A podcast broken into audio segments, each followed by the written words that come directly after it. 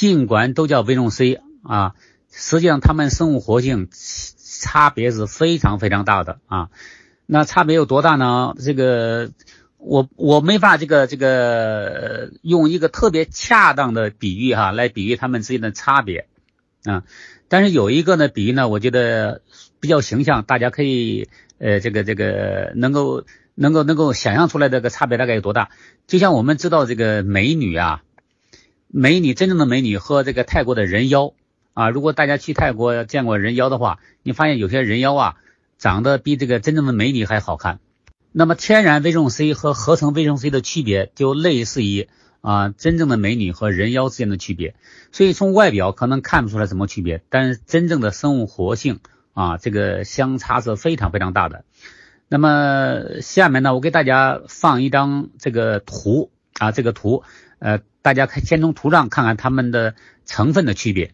下面我来讲一下哈，大家如何看这张图哈。这张图实际上是一个高压液相色谱的一个检测图。我们先看的这个横坐标，横坐标呢代表是成分检测。大家发现这个合成的维生素 C 只有一种成分啊，就是这个抗坏血酸，而天然的维生素 C 在横轴上有很多峰。也就是说，它的成分非常复杂。那这说明什么呢？说明除了有抗坏血酸、维生素 C 之外，还有很多其他生物活性物质啊。那么大家知道，这个从成分上呢，差别是非常大的。那么这张图的纵坐标呢，代表这个呃成分的含量啊，峰值越高，代表含量越高。所以大家可以看到上面这个天然维生素 C。不仅维生素 C 的含量高，而且从横坐标来讲的话，它不是单一成分，它有很多植物相关因子啊。那么这个呢，既有维生素 C，又有植物相关因子，所以天然维生素 C 它的作用的环境非常接近于天然水果的环境啊。大家都知道，你吃天然水果补充维生素 C，要比那个医院开的小白片的维生素 C，也就是合成的维生素 C，效果要好得多得多，而且要安全的多得多。那么关于这个天然维生素 C 和合成维生素 C，呃，它们的区别呢，我就暂时先回到呃回答到这个这里啊。那么接着呢，我们还讲今天晚上这个课程。那么今天晚上课程的呃题目呢是健康是不可简化的复杂性。刚才主持人也讲了哈，我们每个人啊，可能在朋友圈里面或者在其他这个呃自媒体上。我们看到的最多的消息就是各种各样的养生的节目啊，呃，甚至各种各样的耸人听闻的题目啊，动不动是哎呀啊，抗癌只需要吃这个就可以了啊，然后呢，降的高血压啊，怎么怎么样，都是这个类似于这个我们讲的吓尿体吧啊，就是那种自媒体非常夸张。那么今天晚上呢，我想给大家讲一下啊，昨天我们是针对这个突发的疫情讲的是。呃，如何保持健康？那么今天晚上这节课呢，我讲的呢就更基础一些。你不管什么疾病，也不管什么人啊，也不管你处在什么样的状态，如果想健康的话，是不能采取偷懒的行为的啊。我们的信息也不能用错了方向啊。即使某种食物可能对降血压有作用啊，甚至对预防癌症有作用，但是。真正一个人想健康的话，不是一种食物，不是一种营养素就可以起作用的啊。所以健康是一个不可简化的复杂性。那么下面呢，我就来讲一下啊，一个人要想健康的话，他要需要哪些要素啊，才能保证一个人的健康？那么世界卫生组织呢，实际上在一九四八年的啊这个阿拉木图会议上就提出过，人的健康呢必须有四大。要素啊，四四个基石就像四根柱子一样，缺一不可。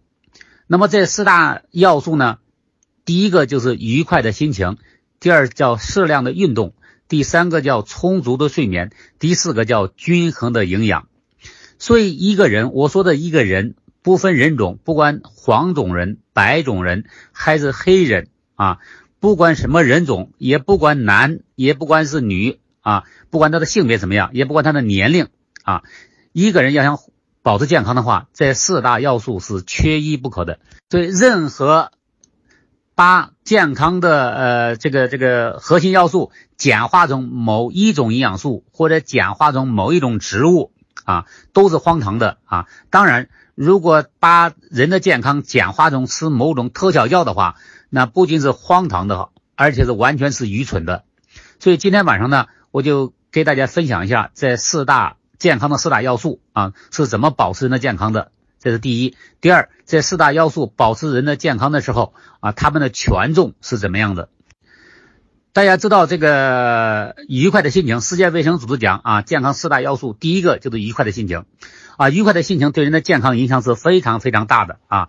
我们这个实际上中医上老早几千年前都提出过情字对人的健康的影响，比如说这个我们每个中国人几乎都朗朗上口的呃怒伤肝。啊，这个呃，思伤脾啊，这个喜伤心，恐伤肾等等，这都是不同的情绪啊。当然，不同的情绪也代表不同的能量状态，对我们身体健康的影响，这个大家都不陌生。那么西方呢，呃，实际上也早就讲过，圣经上也讲过，喜乐的心乃是良药啊，忧伤的灵使骨枯干，都强调了这个情绪对健康的影响。那讲到这儿呢，我想给大家举一个例子哈。这个大家可能这个一讲这个例子，大家就知道这个情绪对健康影响有多大了。呃呃，今年这个春节呃非常特殊了，就不讲了哈。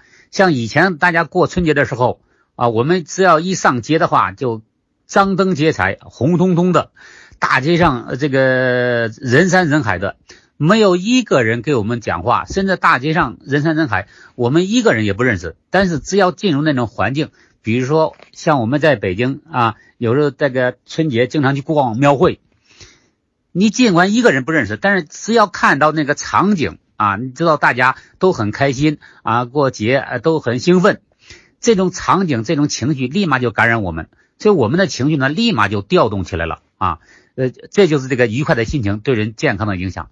那么，如果大家参加过葬礼的话，也能感受到，在葬礼上，这个也是很多人啊。你可能是也是一个人不认识，但是一一旦出现那种场合的话，一个人的情绪立马就下来了啊，下来了。所以情绪一下来的时候，一人的免疫力啊就会下降，就会下降。所以这个世界卫生组织讲，为什么这个情绪啊特别重要？包括现在的疫情发展期间，大家为什么要有信心啊？又就是这个道理啊，不要这个传播那些负面的啊恐怖的信息啊，那更不能造谣啊。大家一定要带着希望生活。啊，这是这个讲的第一个啊，愉快的心情对人健康的影响。所以，凡是积极乐观的人啊，任何疾病康复起来就相对来讲是比较容易的啊。这也是为什么大家呃喜欢看喜剧、看小品啊、看喜欢听相声的原因，这都是有道理的啊，这都是有道理的。这是讲的这个愉快的心情。所以呢，啊，我呃强烈建议大家哈。呃，不管生活怎么样啊，不管发生了什么事情，大家仍然往呃好处看啊，往光明的呃方向看啊，要相信困难都是暂时的啊。那么世界卫生组织讲的对我们健康影响大的第二个要素，第二大的要素呢，就是适量的运动啊。那么讲到运动呢，我想讲一下哈，现在几乎是全民健身，但是大家一定要知道，世界卫生组织讲的我们的运动。对健康的好处是适量的运动，大家一定要搞清楚，重点在适量。为什么强调适量的运动呢？因为运动本身，大家记住，运动本身是对身体来讲是一个消耗啊，这是肯定的。因为你只要运动啊，运动，那么进气量是会很大，进气量很大，那体内的氧化反应就很严重。很严重哈！如果不做适量运动啊，你超越了自己身体能够承受极限的运动的话，很容易造成猝死啊！大家如果在你关注新闻的话，你就会发现中国每年举办几十场、上百场马拉松比赛啊，那几乎每年呢都有马拉松比赛参赛的这个队员啊猝死啊！为什么猝死呢？因为你因对这个马拉松运动这个强度，对一般人来讲的话，啊，这个运动量强度是非常大的啊，那运动量强度大了之后，对氧气的消耗就很大，那么就需要什么？需要过度的换气啊，过度换气，那么大量氧气进入体内呢，造成大量的氧化反应啊，自由基呢就会呈指数增长啊，所以一个人如果呃身体素质比较差的话，就很容易猝死啊。所以运动量要适量是非常非常重要的。运动量不足的话，能量积累啊，容易发胖啊；能运动量过头的话，消耗太多啊，造成这个氧化损伤。那么下面来讲一下，那什么是运动呢？大家记住，运动是我们身体的大块肌肉带动骨骼的运动。运动和劳动是不一样的。呃，尤其是家庭主妇，你不要以为你在厨房里面一天到晚围着厨房啊站了好几个小时啊切菜啊切了好几个小时，呃累的这个腰酸背痛的啊就代替了运动，这个是不一样的哈。如果你在那剁饺子馅儿啊，你剁了好几个小时啊，没有大块肌肉参与运动，这个都不叫运动，这个只能叫劳动啊。劳动也会消耗能量，但是它对身体的建设作用和运动是完全不一样的。所以每个人呢都要根据自己的实际情况啊，这个实际情况包括自己的年龄、性别啊，包括目前的健康状况，安排自己的活动量啊。那么这个运动量，那么运动呢一定要注意啊，运动损伤这个是非常非常重要的，尤其年龄偏大的人啊。所以这个我建议大家呢，呃，如果做运动的话哈。呃，年纪大的话，最好呃参考的中国的古代那种那种那那种传下来的哈，比如类似于气功啊，类似于站桩呐，呃，就不要做西方式那种那种搏击式的运动啊，呃，包括那个那个呃动作幅度特别大的啊，如果是骨折的话啊，摔伤的话，就得不偿失了啊。上面讲的呢，就是适量的运动啊，对我们健康的影响啊，所以大家把握住适量这个。这个这个重点哈啊，因人而异，因病而异，这个就没有统一标准了哈，我们只能大致讲一下。那么下面讲一下世界卫生组织呃的提出来的哈人类健康的四大基石、四大柱子的一个第三个就是充足的睡眠啊。这个睡眠对健康的影响的话，呃，大家都有感受应该哈。如果一个人被剥夺睡眠的话，这个人不要说。保持健康的话，他活都活不下来。那个几十年前哈，中国法制还不是特别健全的时候，呃，如果年纪大的话，都经历过。以前那个抓住一个人呢，哈啊，抓住一个人，我们当时不叫嫌疑犯，当时抓住了就把他当成犯人对待的。那要犯人呢，他要招供啊，如果他就是冤枉的话，他就不招供，不招供那怎么办呢？那么警察呢，也不打他，也不骂他。就用剥夺睡眠的方法啊，这个比如说几波警察呢，呃，轮番审问啊，晚上不让这个嫌疑犯睡觉啊，大灯照着他，剥夺睡眠。那这个人呢，为了活下来呢，呃，就是反正你让我说什么我就说什么，所以造成了很多冤假错案啊，都是因为被剥夺睡眠啊。一个人呢，剥夺睡眠之后根本就没法存活。期间啊。在睡眠期间呢，是我们身体是一个修复的过程啊，白天是个消耗的过程，身体有大量的这个微创伤啊，呃，主要靠睡眠得到恢复，包括我们紧张的神经系统啊，都要经过睡眠啊达到放松。尤其是这个小孩在睡眠的时候呢，他要分泌很多生长激素啊，所以小孩如果被剥夺睡眠之后啊，所以他长个都会受影响。这就是为什么很多做家长的都不让孩子熬夜的原因。啊，所以睡眠呢，对我们这个健康是非常重要的。这是我讲的这个世界卫生组织强调的啊，健康的四大要素的前三大要素。第一个是愉快的心情，第二个是适量的运动，那么第三呢就是充足的睡眠。那么下面呢，我来讲一下啊，呃，世界卫生组织讲的健康的四大要素的第四大要素叫均衡的均衡的营养啊。那么均衡的营养。尽管放到四大要素的第四个，不是它的重要性排第四，而是它放在最后一个，是因为均衡的营养是健康四大要素的基石。均衡的营养是健康四大要素的基石。那么这句话怎么理解呢？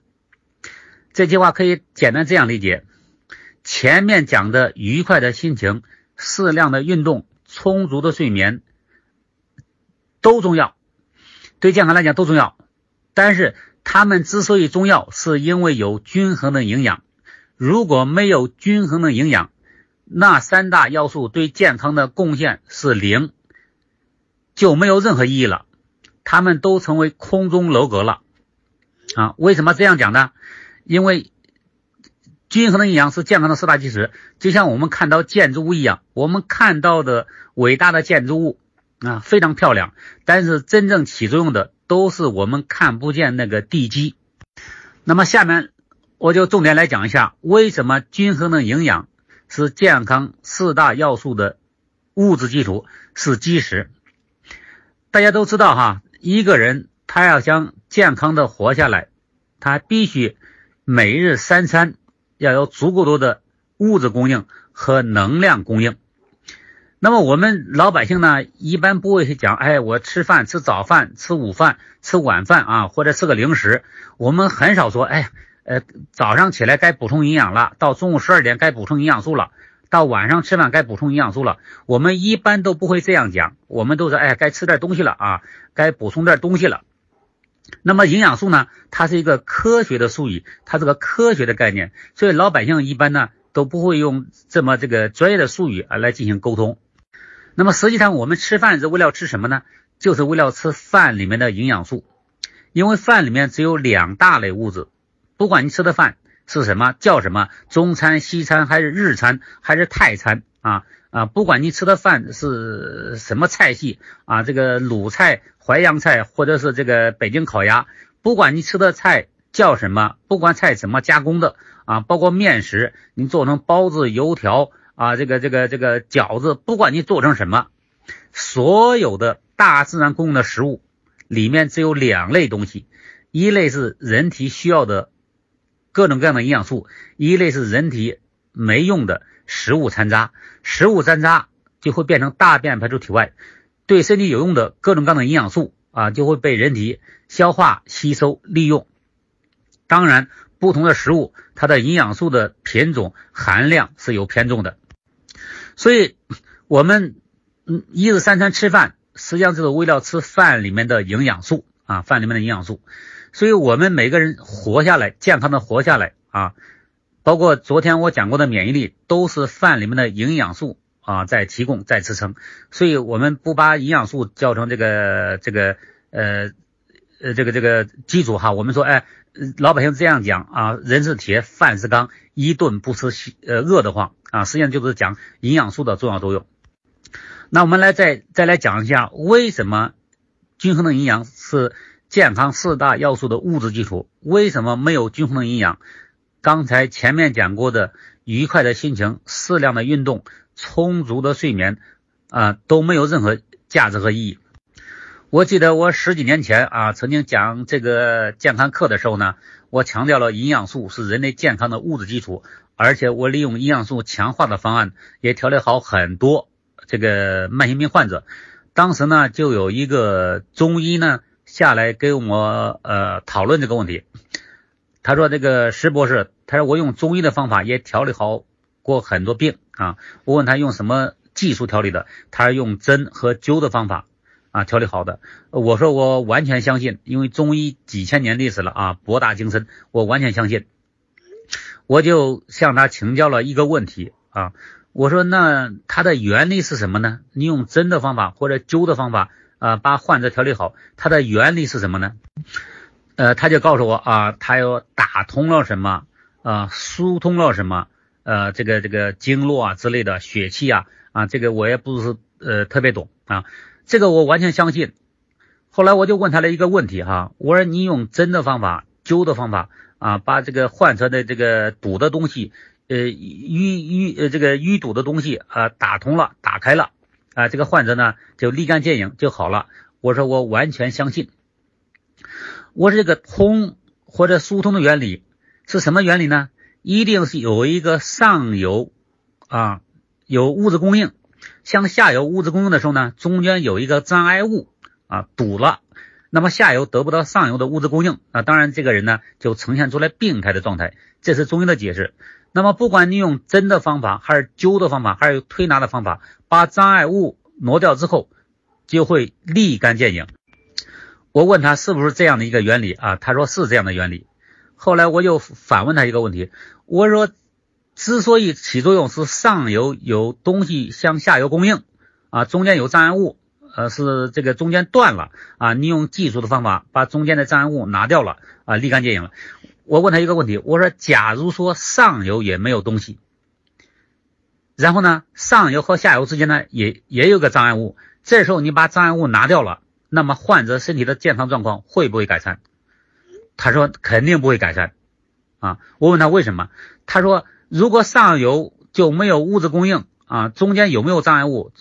这个对人来讲的话就没有任何区别了。我说这就对了。我说如果能我们能达成这样的共识，我说你就容易理解营养素是健康的物质基础这个概念了。大家想一想，当一个人如果他长期处在饥饿状态啊，当然我讲的非常极端哈，因为不极端的话大家很难理解这概念。假如说一个人半个月没吃饭了啊，或者。半个月每天只吃一顿饭啊，都饿得这个昏昏沉沉的了。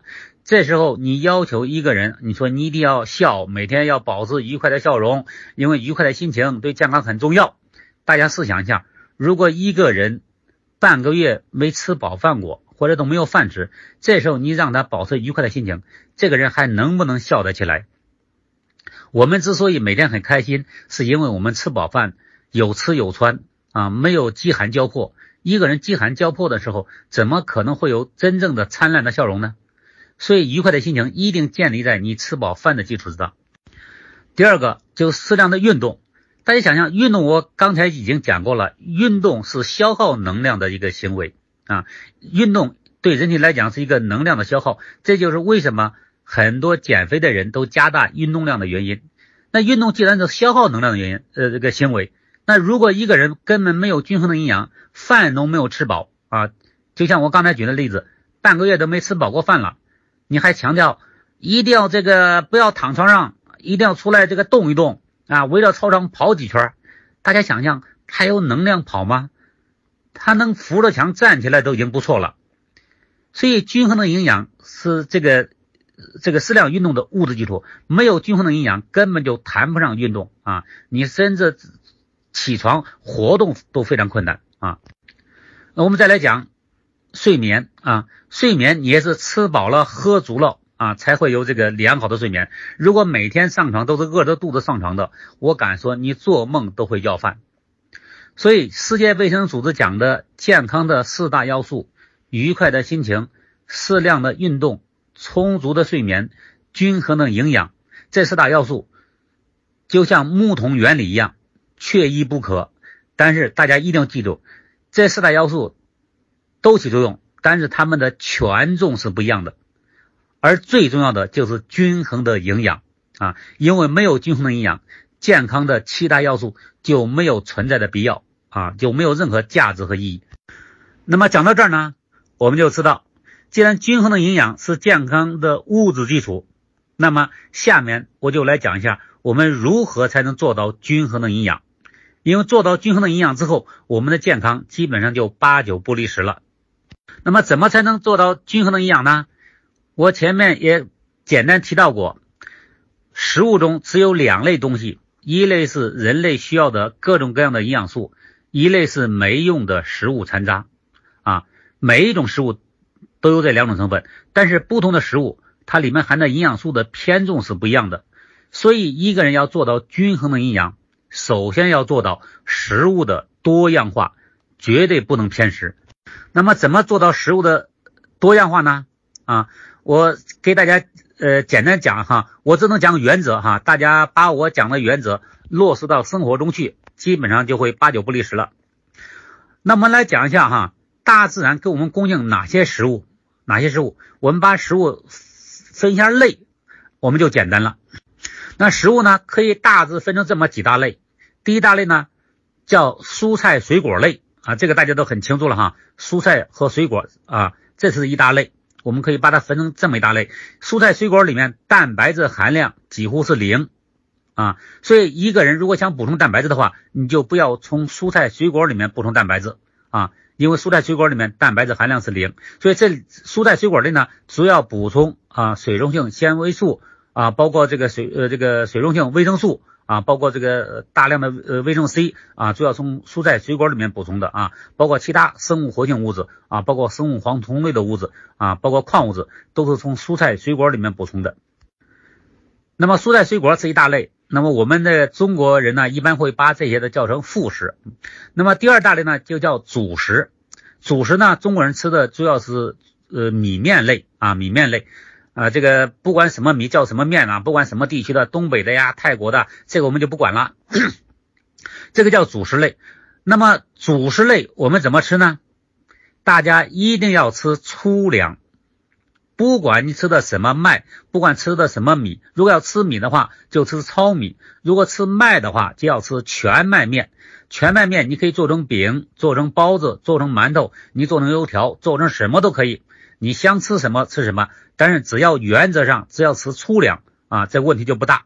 在第二大类主食类，第三大类呢叫副食类。副食类呢就是我们老百姓经呃经常讲的肉类。那么肉类呢又可以分成两大类，一类呢我们叫红肉，一类叫白肉。所谓的红肉就是动物杀完以后，它肉的颜色是红色的，比如说大家熟悉的猪肉、牛肉、羊肉。啊，所谓的狗肉这些都叫红肉，还有一类呢是叫白肉，也就是说动物杀完之后，它肉的颜色是白色的，比如说各种各样的鱼类啊，包括这个鸡、鸭，就飞禽类啊。那么这个呢，虾就属于这个白肉。那么如果要大家要吃副食的话，尽量吃白肉，而不要吃红肉啊，因为红肉呢，呃，世界卫生组织已经把它列为可疑的致癌物了啊。这个为什么可以致癌？那么今天晚上呢，我们就不展开讲了啊。所以，我们这个食物供应，大自然的食物供应基本上就这么三大类啊。我再重复一下，第一个呢就是蔬菜水果类啊。如果是一个人健康人预防疾病啊，蔬菜水果类的话，那么怎么吃呢？吃颜色，一定要吃颜色，每天吃三到五种颜色啊，这个很重要啊。三到五种颜色，食物要多样化。那么这个呢，基本上就可以保持均衡的营养。第二大类呢，就是主食类，主食类一定要吃全麦面，一定要吃粗粮啊，要吃粗粮。吃面的话，全麦面；吃米的话，吃糙米。